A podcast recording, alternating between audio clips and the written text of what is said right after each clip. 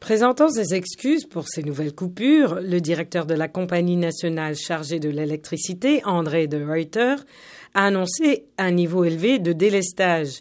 Il a demandé aux Sud-Africains d'utiliser l'électricité avec parcimonie, à éteindre les lumières dans les bureaux la nuit, éviter de faire fonctionner les pompes des piscines et les chauffe-eau. L'Afrique du Sud tire 80% de son électricité du charbon, créant une grave pollution dénoncée par les défenseurs de l'environnement. Le pays a obtenu 7,7 milliards d'euros pour sa transition énergétique lors de la COP26 l'an dernier à Glasgow.